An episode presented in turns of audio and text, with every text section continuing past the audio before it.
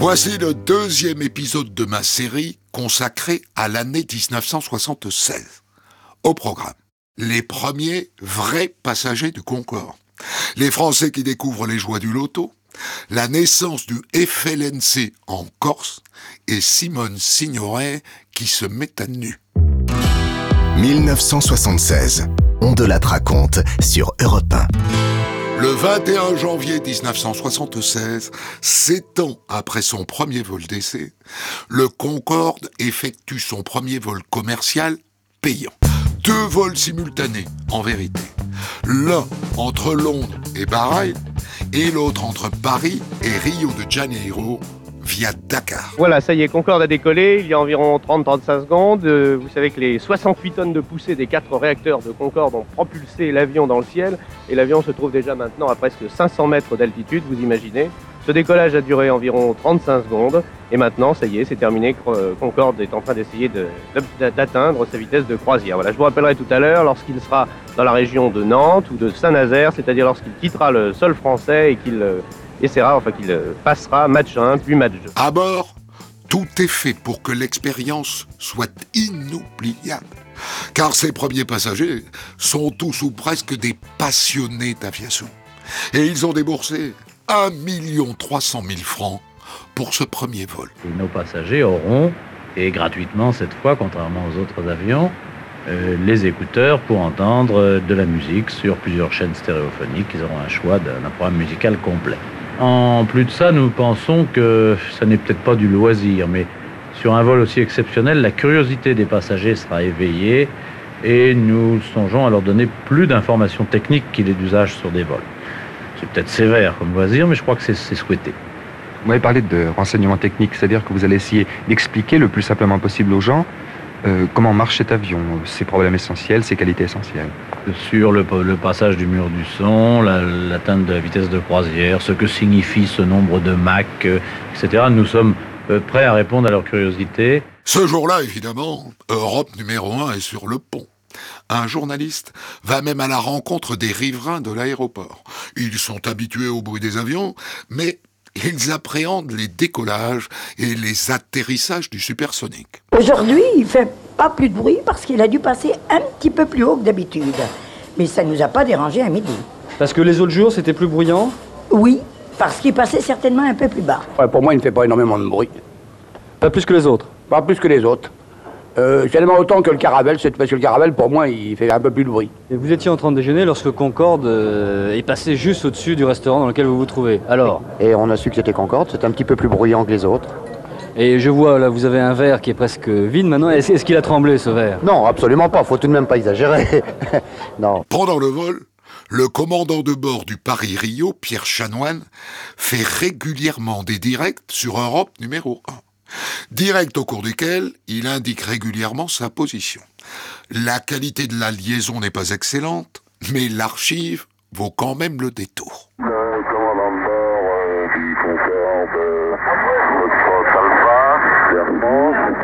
euh, à destination de Rio de Janeiro. C'est Chanoine qui parle. Pour Europe numéro 1, voici notre position.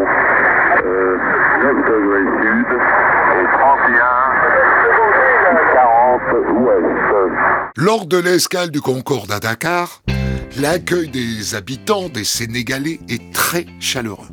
Et les passagers jouent le jeu auprès des curieux. C'est vrai, je sais bien qu'à l'escale de Dakar, il a fallu une demi-heure de plus pour rameuter les passagers trop heureux du soleil sénégalais. On a même vu un traînard venir très décontracté frapper à la porte du supersonique pour se la faire ouvrir. Il est vrai que c'est difficile de refuser l'entrée à un homme qui a payé 1 300 000 anciens son billet pour aller à Rio et revenir. Et puis, il y a eu ce clapet d'entrée d'air qui s'est coincé pendant une demi-heure. Ce n'était pas grave, mais Concorde n'a pas pu passer en vitesse supersonique. Pas de vitesse supersonique pour la suite du vol et un retard de 40 minutes à l'arrivée. Mais malgré ça, les passagers sont sur un petit nuage. Ce sont tous des passionnés de l'aviation, ou du moins pour la plupart, ce sont des passionnés de l'aviation et qui font ce vol par plaisir. Mais je dois dire que les réactions sont très très bonnes, très favorables, très enthousiastes. et notamment des réactions de citoyens américains, des, des USA, qui sont euh, extrêmement favorables. Et tous ces gens-là, en rentrant chez eux, vont se faire les avocats du Concorde. Parmi les passagers qui ont rejoint Rio en Concorde, une Française de 82 ans, très heureuse de son voyage. Ça s'est passé très bien.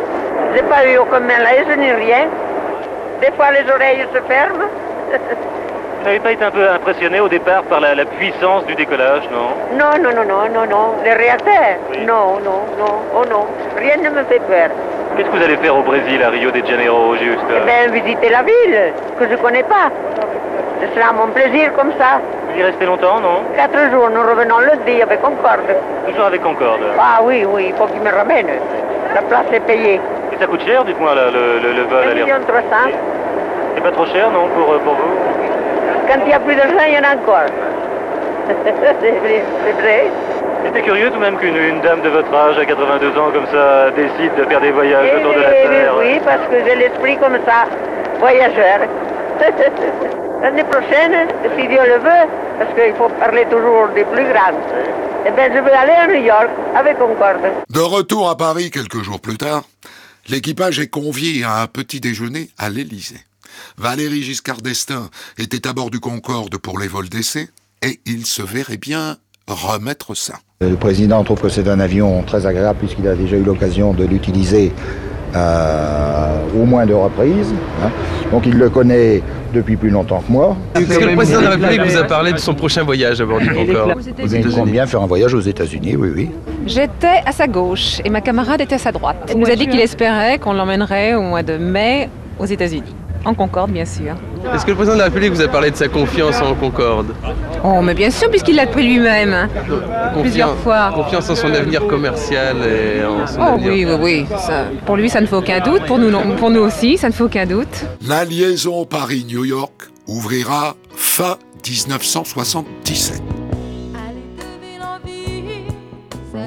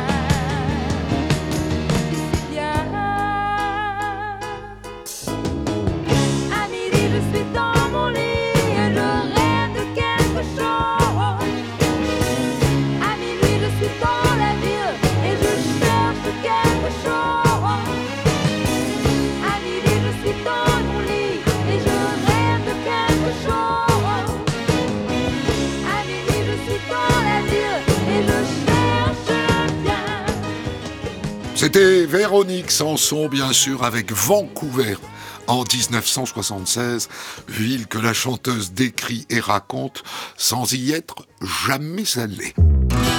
On de la raconte. Christophe Ondelat. En 1976, la loterie nationale se modernise. De plus en plus concurrencée par le tiercé, elle décide de créer un nouveau jeu, Ce jeu est un jeu qui est extrêmement simple et qui repose sur le principe suivant. Chacun aura la liberté de choisir la combinaison qu'il veut sur un bulletin qui comportera 49 numéros. Et on aura à choisir 6 numéros à l'intérieur de ces 49. Ce bulletin est remis euh, chez un débitant de tabac essentiellement qui sera détenteur d'une valideuse. Et j'aime autant vous dire que dès maintenant, les candidats à l'obtention d'une valideuse sont évidemment très nombreux. Comment va s'opérer le tirage Le tirage s'opère d'une façon très simple, comme actuellement le tirage actuel de la Loterie nationale. À l'intérieur d'une sphère métallique, il y aura 49 boules Et le principe consiste à ce que, par le hasard pur et simple, soient tirées au sort 6 boules à l'intérieur de ces 49 boules. Sortiront donc de cette sphère les 6 boules gagnantes. Le premier tirage du loto a lieu au mois de mai 1976, mais à titre expérimental. Seuls les habitants de Paris et de quelques grandes villes peuvent jouer. Tiens, je vais toujours tenter ma chance. Il n'y a pas de raison. La chance est toujours. J'ai joué ça comme j'aurais fait autre chose, comme j'aurais été prendre une voiture, n'importe quoi. J'ai joué comme, comme mon tiercé, quoi. Vous aimez le jeu, c'est surtout pour ça. Euh, non, j'aime pas le jeu pour, pour, le, pour jouer, question de, est un vice. J'aime le jeu pour me distraire. Mais je ne vais pas d'habit. Alors le tour vous semble une chose facile ou? Euh, moi, il nous semble une chose très facile. Il suffit pas, il faut pas s'emballer à jouer des sommes catastrophiques, c'est tout. Le premier tirage du loto a lieu le 19 mai 1976 au Théâtre de l'Empire à Paris. On totalise ce jour-là un peu plus de 73 000 joueurs. C'est moins qu'espéré par les organisateurs. Aujourd'hui, c'était le premier tirage du loto. Ça a eu lieu d'ailleurs il y a quelques minutes à Paris. Alors pour la première série, voici les résultats 31, 15, 5, 31, 15, 33, 27, 37 et 48. Seuls les habitants de la région parisienne étaient concernés. C'est un gros succès puisque les bulletins ont permis une recette de 640 000 francs. Le prochain tirage aura lieu le 1er juin à Évry. Le loto sera progressivement étendu à la province le mois prochain. À l'issue de ce premier tirage du loto, aucun des joueurs n'a la bonne combinaison. Et donc personne pour empocher la cagnotte de 500 000 francs.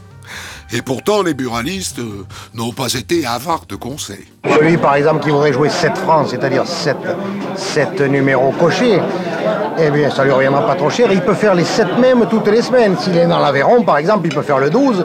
S'il est né, alors je dis la Dordogne, c'est le seul autre département que je connaisse, il fait le 24. Si sa femme est née en 28, il fait le 28, etc. Il peut toujours faire la même chose qui n'est pas possible à loterie nationale. C'est très difficile. Les gens jouent comment Scientifiquement ou vraiment la chance pure Ah, il y en a quelques-uns qui précisément cherchent la date de naissance, mais enfin, c'est difficile de le savoir encore. Moi, pour leur faire voir, souvent, je leur fais une grille à 2 francs, là, pam, pam, pam, pam, pam, je leur encoche 6, et ils gardent ça, c'est bien, puisque c'est du hasard pur, dans le fond. Si vous voulez encocher 7, vous me barrez, mettez une croix sur le 7, là. Et allez-y, alors vous choisissez, alors, vous les faites au hasard, vous J'aime autant qu'il me l'explique. Vous, Alors- êtes- vous- vous avez la grand-mère corse, vous Eh ouais. Quel numéro c'est la Corse C'est le 20. Mettez- Mettez-moi le 20, On va mettre malheureux. le 20. Et la Savoie, quel numéro 74. Alors, vous Ah, pouvez ben, y en pas a mettre pas. le 7 et le 7 4, vous mettez 7 et le 4. 11. On va mettre le 7 et 4. 4. Quel numéro la banque euh, machin C'est le 28. On va Mettez mettre le le 28. Mais il faut jouer scientifiquement, mon petit. Le deuxième tirage du loto a lieu pendant l'été 76. Et il y a du mieux, puisqu'un couple a coché 5 bons numéros sur 6. C'est ma femme qui... euh, enfin, il n'y a pas de technique, c'est la chance. hein. Elle jouait un certain nombre de numéros à la loterie nationale. Et ces numéros euh, ne sortaient pas souvent. Elle a imaginé de prendre sa revanche sur le loto. Et elle a joué ces numéros euh, en éliminant deux ou trois. Et sur les, les six qu'elle a choisis, il y en a cinq qui sont sortis. Nous sommes dans les, dans les gagnants du troisième rang, euh, cinq numéros gagnants sur six. quoi. Et comment se fait-il que vous ayez eu l'idée de jouer au loto? Eh bien, euh, le jeu m'a intéressé parce que c'est un jeu où on participe un peu plus. On est, c'est toujours la chance, bien sûr, mais mais on fait son jeu. Alors qu'à la loterie, vous achetez un billet, et ma foi, il sort, il sort pas. Vous n'intervenez pas dans le, dans, le, dans le processus. Tandis que là, vous avez un certain nombre de chiffres dans la tête, vous les inscrivez, ça sort ou ça sort pas, évidemment, c'est toujours la chance.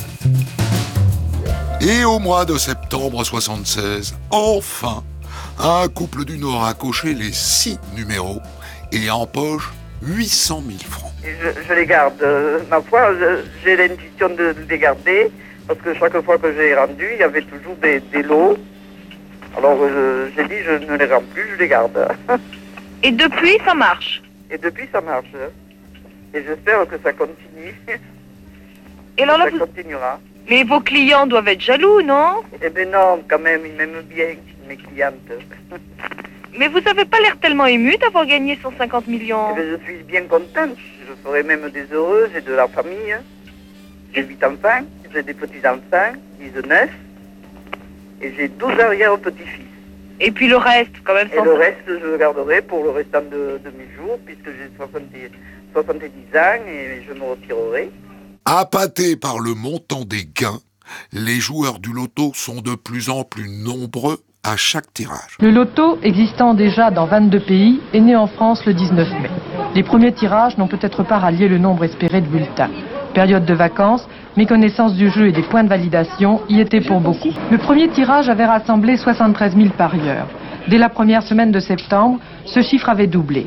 Depuis, la progression régulière du chiffre d'affaires hebdomadaire est de 12 à 15% Vous jouez souvent Toutes les semaines. Nous sommes euh, à côté. Vous avez gagné déjà Non. Vous avez joué combien, monsieur, là Deux francs pour essayer. Vous aimez ça, jouer Beaucoup. C'est le seul jeu auquel vous jouez ou Euh, vous avez d'autres ça, euh, au tiercé. Ah, au tiercé aussi. Toutes les semaines Mais j'abandonne le tiercé pour jouer davantage, pas maintenant. On de la raconte sur Europe 1. 1976.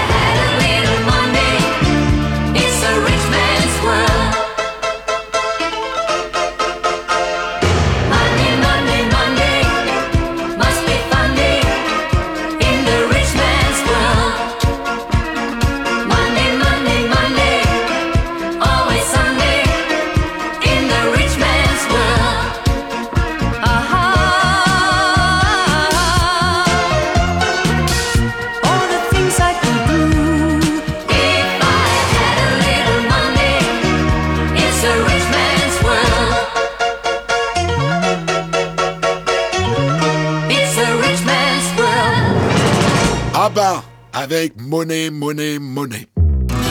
On de la raconte. Christophe Ondelatte. En 1976, un sujet préoccupe la société française. Le hackik. Le chichon, le pétard, le joint, la bœuf, comme vous voulez. Croqué ici par le grand humoriste de l'époque, Coluche. Gérard, tant que tu écoutais mi Gégère et les Beatles, je disais rien, je rien. Mais quand tu fumes du hakik, non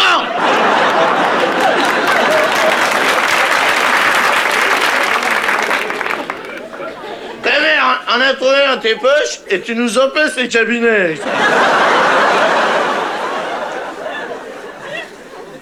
Gérard, été trop bon avec toi lorsque tu as abandonné lâchement tes études. Les jeunes fument de la marijuana. Et ce journaliste semble affligé par le phénomène. Il s'agit en fait d'une triste affaire puisqu'elle concerne des jeunes gens de 17 ans. D'une triste affaire que l'on range trop souvent dans le tiroir que l'on ne veut pas voir ou celui de bien cacher des banalités quotidiennes. C'est grâce au peloton motocycliste de Versailles que l'on a découvert cette affaire et vous allez voir, c'est assez inquiétant. Dans le cadre euh, du flagrant délit, puisque les unités motorisées ne poursuivent le- leurs enquêtes que dans ce cadre-là, le cadre du flagrant délit, nous avons interpellé euh, sur Versailles et les environs 29 personnes, euh, soit des toxicomanes, soit des détenteurs de drogue, soit des trafiquants de drogue. 29 pla- personnes ont donc été mises à disposition du parquet et trois personnes ont été placées sous mandat de dépôt sous l'inculpation d'usage, trafic, détention et importation de stupéfiants. Le plus énorme dans cette histoire, c'est qu'à deux pas d'ici, la place du marché, on a découvert un trafiquant qui cultivait du cannabis comme vous, vous cultivez vos géraniums, vos plantes d'appartement. Euh, Il faut dire que le particulier avait fait une petite installation qui permettait à ce cannabis de se développer grâce à une chaleur importante. Et euh, cette perquisition a permis de mettre fin à son trafic et de brûler et de détruire cette plantation. Tout cela est inquiétant, leur réprimer c'est bien, mais peut-on prévoir? Oui, je crois que c'est là d'ailleurs l'aspect le plus important du problème. Euh, il conviendrait de rappeler aux parents notamment que les services de police et de gendarmerie sont à leur disposition et que s'ils ont des doutes euh, en ce qui concerne un certain nombre de produits ou de plantes que pourraient détenir leurs enfants à leur insu, nous sommes à leur disposition pour euh, identifier ou faire identifier euh, ces produits. En 1976, en France, la répression est de règle. Et les consommateurs l'acceptent de plus en plus mal.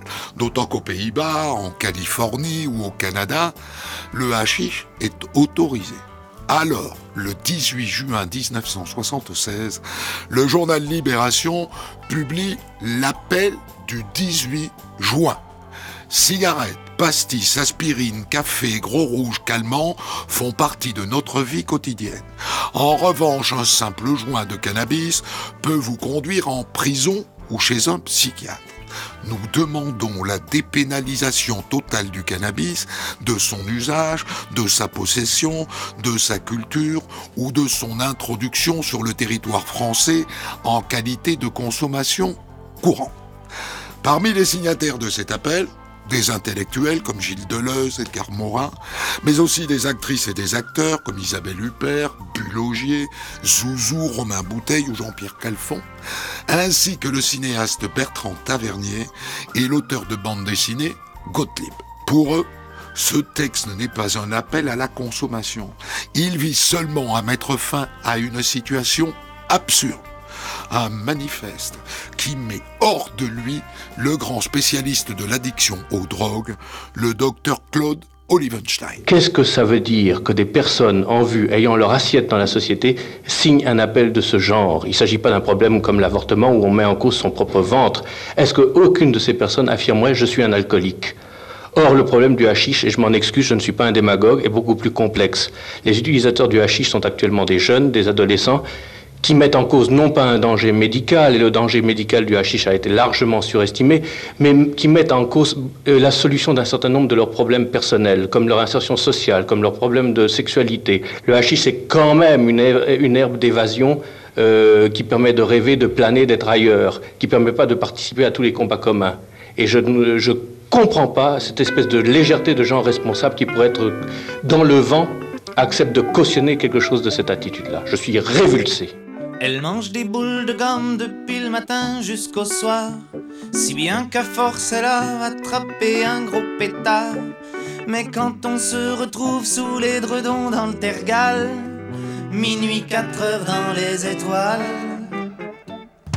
où va cette jolie petite rue qui passe entre tes seins pieds nus,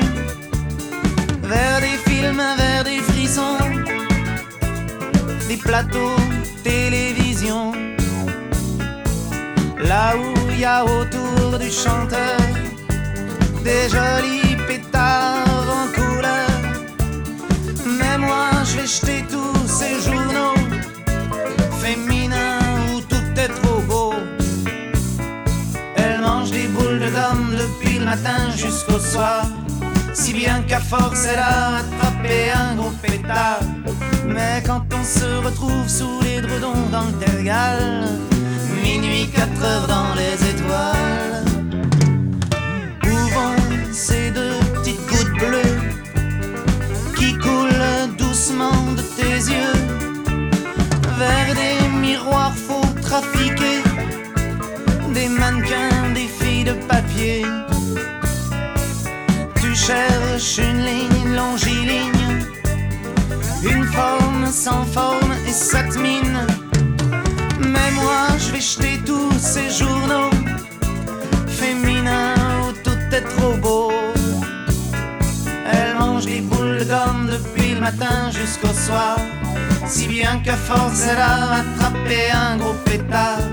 Mais quand on se retrouve sous les dredons dans le tergal, minuit 4 heures dans les étoiles manges une pomme du gruyère, tu parles à la yaourtière, moi je reste avec mon ragoût, ça se creuse, ça se creuse entre nous, mais je t'aime migraine dans ta robe, Laisse-les ces petits pétards snobs. La vie dure une cigarette. Ton pétard depuis le matin jusqu'au soir. Alain Souchon avec le gros pétard en 1976, chanson composée par Michel Jonas. On de la raconte. Christophe Ondelat. Le 17 mai 1976 s'ouvre devant la Cour de sûreté de l'État le procès du Corse Edmond Simeoni, fondateur et leader de l'ARC, l'Action pour la Renaissance de la Corse. Il doit répondre de nombreux chefs d'inculpation, dont la mort de deux militaires lors de l'assaut d'Aleria, une cave viticole occupée par Simeoni et ses amis. En prévision de ce procès, les membres de l'ARC ont décidé de se tenir à carreau. Et c'est le cas depuis plus de deux mois. Mais dans la nuit du 4 mai, 22 explosions retentissent au même moment dans l'île, toutes revendiquées par un nouveau mouvement, le FLNC, le Front de Libération Nationale de la Corse. L'accalmie n'aura donc duré que deux mois. Cette trêve avait d'ailleurs donné lieu à diverses interprétations.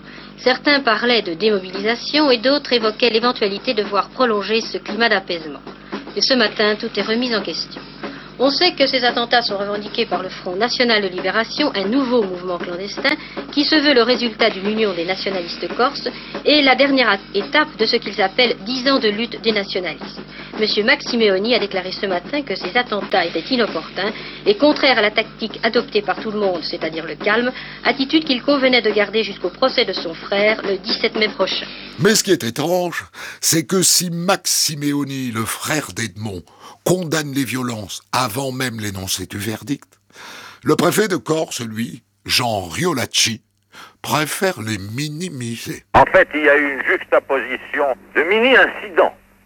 Il faut quand même les réduire à leurs proportions, n'est-ce pas? Sauf la, charge, explosive dans une quincaillerie d'Ajaccio qui a provoqué un début d'incendie et qui aurait pu être grave pour les locataires voisins. Euh, pour le reste, euh, vous savez ce que signifient ces attentats. Ce sont des, des bâtonnets de plastique qu'on lance à la volée.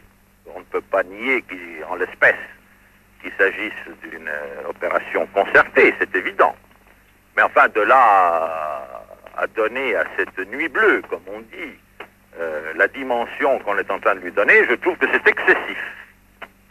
La, chose qu'il faut, qu'il faut quand même dire et constater, je ne fais que reprendre les déclarations, euh, c'est que les principaux mouvements qui jusqu'à présent prêchaient l'action euh, clandestine ont, à des titres divers, renoncé à cette action. Il s'agit donc là d'un phénomène nouveau. En juin 1976, Edmond Simeoni est condamné à 5 ans de prison, dont 3 fermes, pour les événements d'Aléria. Le 20 juin, de nouvelles attaques ont lieu. Idem début juillet. Mais les politiques se refusent à leur accorder trop de crédit, à l'image du secrétaire général de l'UDR, le Corse Alexandre Sanguinetti. Quand vous interrogez ces gens-là, ou le docteur Simeoni, au lieu de vous adresser tout naturellement aux élus corses, c'est-à-dire aux trois députés, aux deux sénateurs, aux deux présidents de conseils généraux, qui, à mon avis, sont seuls en position de représenter le peuple corse, eh bien, vous agitez au trouble général.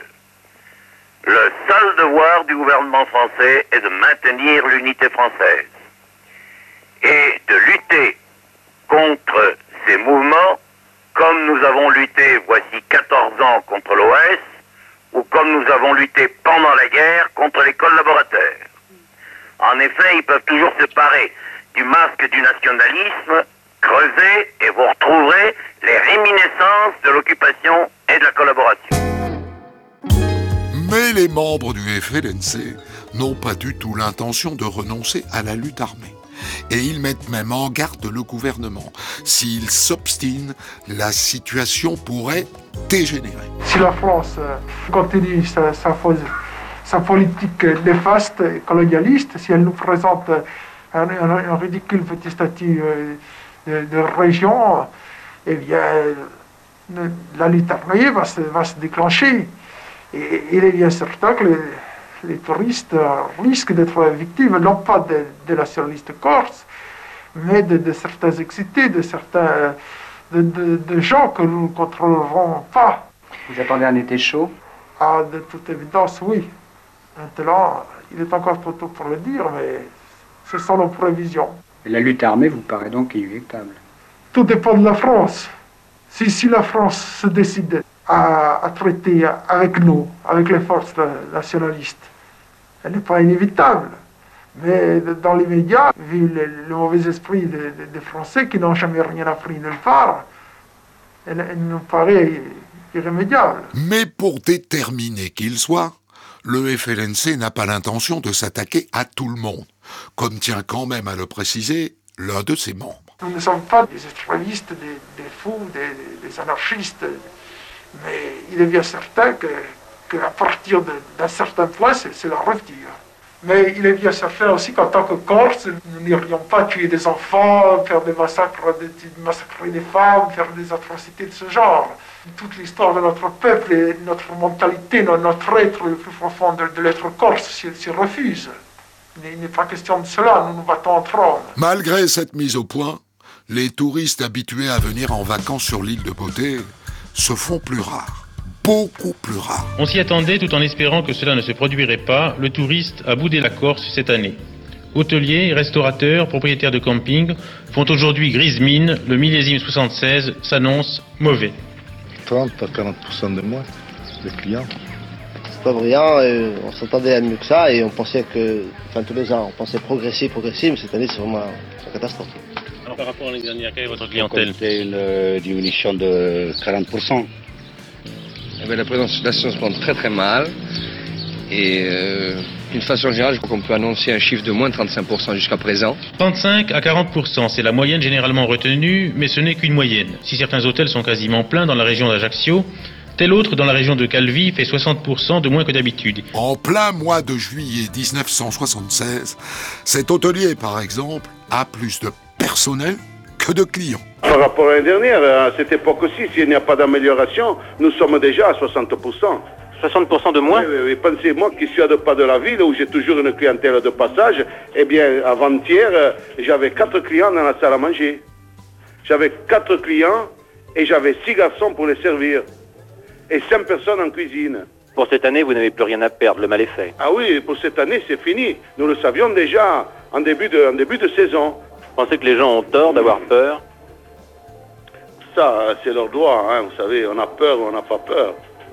Comme on dit toujours, est-ce que vous irez au Liban passer vos vacances ou à Belfast, en Irlande?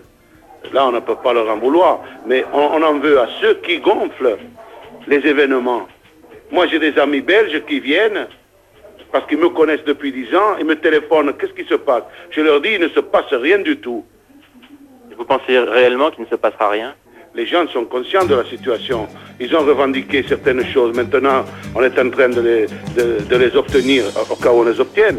Mais il ne se passera rien de grave. Il ne faut pas dramatiser. Hoy en mi ventana brilla el sol y el corazón se pone triste contemplando la ciudad.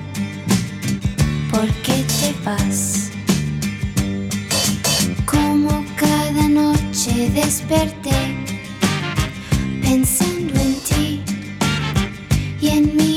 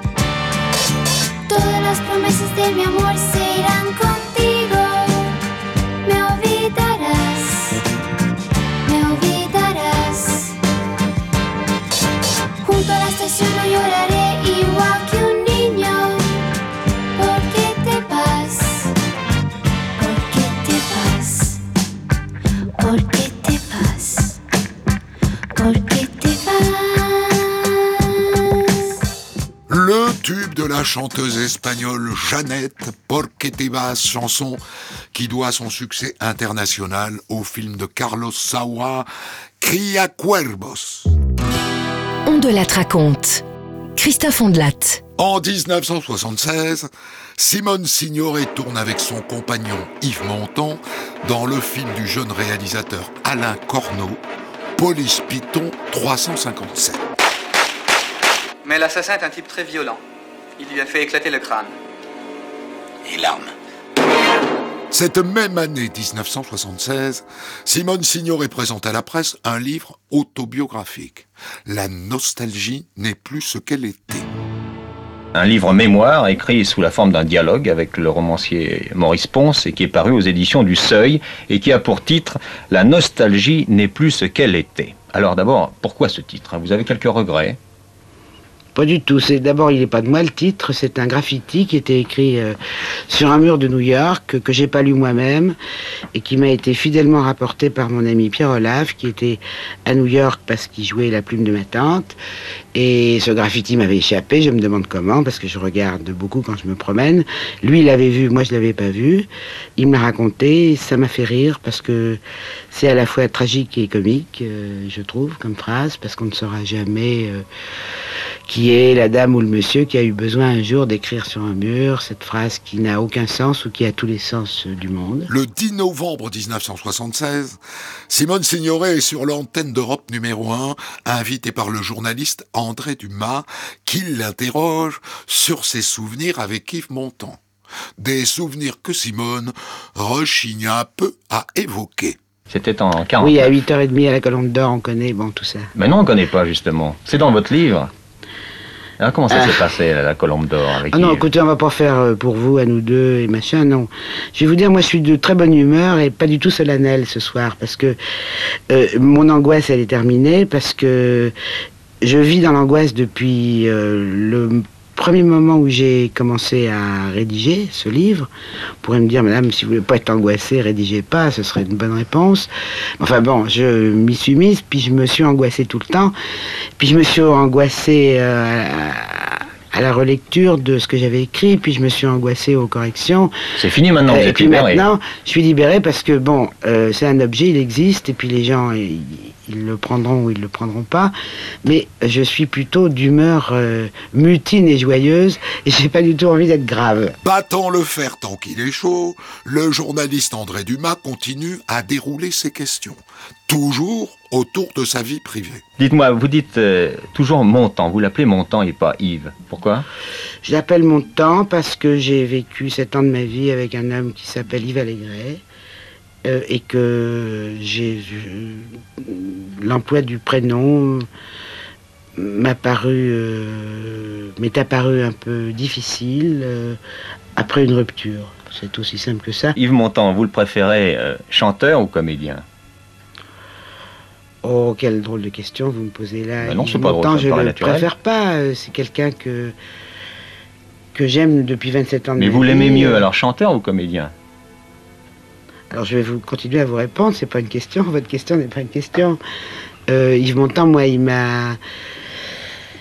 Oh là là, c'est ça l'émission, ça me plaît pas bien, moi, ça. Deux jours plus tard, Simone Signoret est l'invitée d'aujourd'hui Madame sur Antenne 2.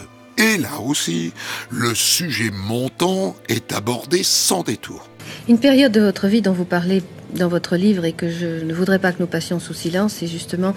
euh, et la façon dont vous en parlez est tellement émouvante, c'est la façon dont vous vous êtes séparé d'Yves Allégret parce que vous avez rencontré Yves Montand et que vous l'avez aimé. Et Oui. j'aimerais bien que vous nous en parliez un petit peu. Écoutez, dans, dans mon livre, euh, je, je, j'ai... Ça vient. Je... je le raconte, c'est jamais gai de quitter les gens qu'on aime, même quand on est tombé amoureux de quelqu'un d'autre. C'est parce que c'est la pire chose qu'on puisse faire à quelqu'un qu'on aime et qu'on a beaucoup aimé, c'est de- c'est- c'est d'en aimer un autre. Voilà. Alors on peut pas faire grand chose et tout le monde est très malheureux. Quand c'est des gens bien, quand c'est des gens moches, euh, je sais pas, oh, ils sont peut-être malheureux aussi, je sais pas. Quand ça se passe entre gens bien, c'est c'est du- c'est dur et c'est difficile. Et hum, je suis parti parce que je peux pas faire autrement. Vous laissiez Catherine aussi? J'ai laissé un peu Catherine, oui, oui, j'ai pas été une très bonne mère. Mais D'ailleurs, les actrices sont des mères, enfin ça j'en parle aussi. J'ai laissé Catherine quelques temps et puis j'ai récupéré Catherine. Sans langue de bois, Signoret parle aussi de son métier de comédienne et des rôles qui lui collent désormais à la peau. J'ai l'impression, enfin personnellement aussi, que dans des rôles comme La Veuve Couder, euh, on, sent- on vous sent beaucoup vous. Euh, il faudrait peut-être que ce soit des personnages. Je dis pas que c'est vous, La Veuve Couder, mais on voit d'abord Simone Signoret. Eh oui, alors ça c'est une, c'est très pertinent et c'est et vous attaquez là alors un sujet qui, qui est vaste aussi celui-là. C'est dans quelle mesure quand on a joué beaucoup de rôles et qu'on est ce qu'on appelle une vedette, on peut encore faire croire aux gens qu'on est une paysanne ou qu'on est une, une bonne sœur. Jusqu'à jusqu'où est-ce que les acteurs peuvent faire encore croire qu'ils sont un personnage quand ils en ont joué tant et qu'ils sont si connus. Je, euh, euh, bon, je vais pas refaire de la conjugalité, mais mon temps, quand même, arrive à faire croire qu'il est à la fois euh, César de César et Rosalie et, et, et, et London dans l'aveu. Mais si une actrice est investie, elle est aussi très entourée. Ce qui n'est pas le cas quand elle devient écrivaine. Et ça, Simone Signoret l'a découvert en écrivant ses mémoires. Quand j'ai travaillé euh, euh, sur le bouquin, enfin quand j'ai écrit, quoi, j'o- j'ose à peine le dire parce que j'ai encore cette espèce, le violon d'ingre. euh, je suis encore un, une- un amateur. Alors quand je, quand je dis mon livre, je fais un peu attention. Mais enfin quand j'ai écrit, faut bien dire parce que je l'ai écrit.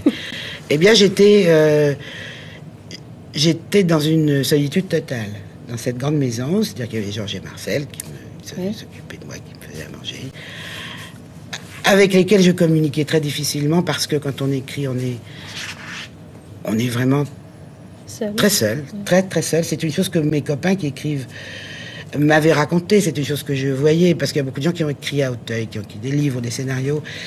Et c'est vrai qu'à l'heure des repas, on les voit venir comme ça, ils sont pas là. Alors je croyais l'avoir compris intellectuellement, cet état-là. Et puis je me suis aperçu que ça m'arrivait. La nostalgie n'est plus ce que l'était, livre de Simone Signoret, est l'un des plus grands succès de l'année 1976 en librairie. Le livre se vend à 400 000 exemplaires. Il sera même réédité deux ans plus tard.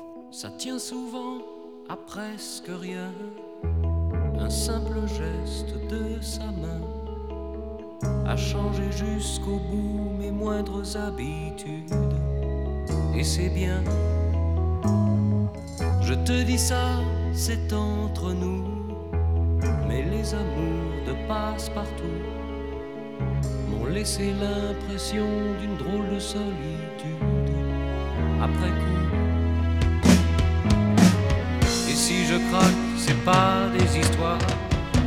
Paysan, si tu veux, il faudra bien y croire. C'est comme dans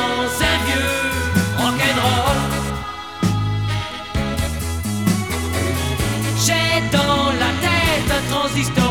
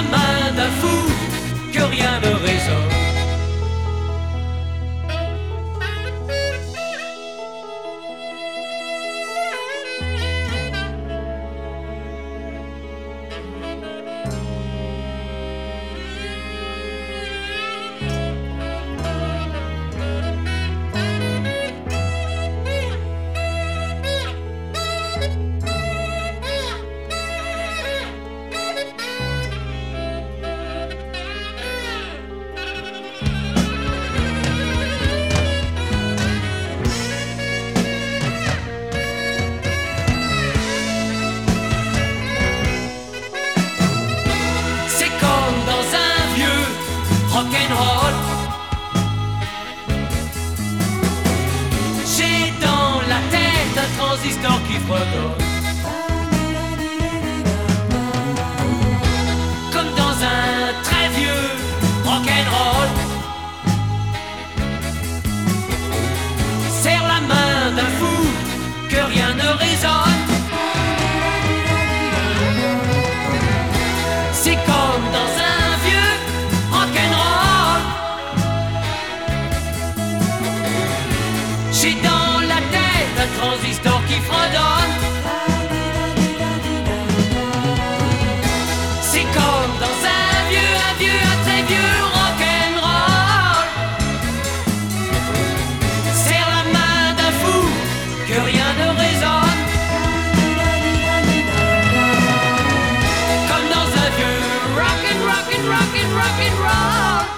William Scheller dans un vieux rock'n'roll, chanson qui signe la fin de l'émission d'aujourd'hui, la suite de notre exploration de l'année 1976 dans le troisième épisode.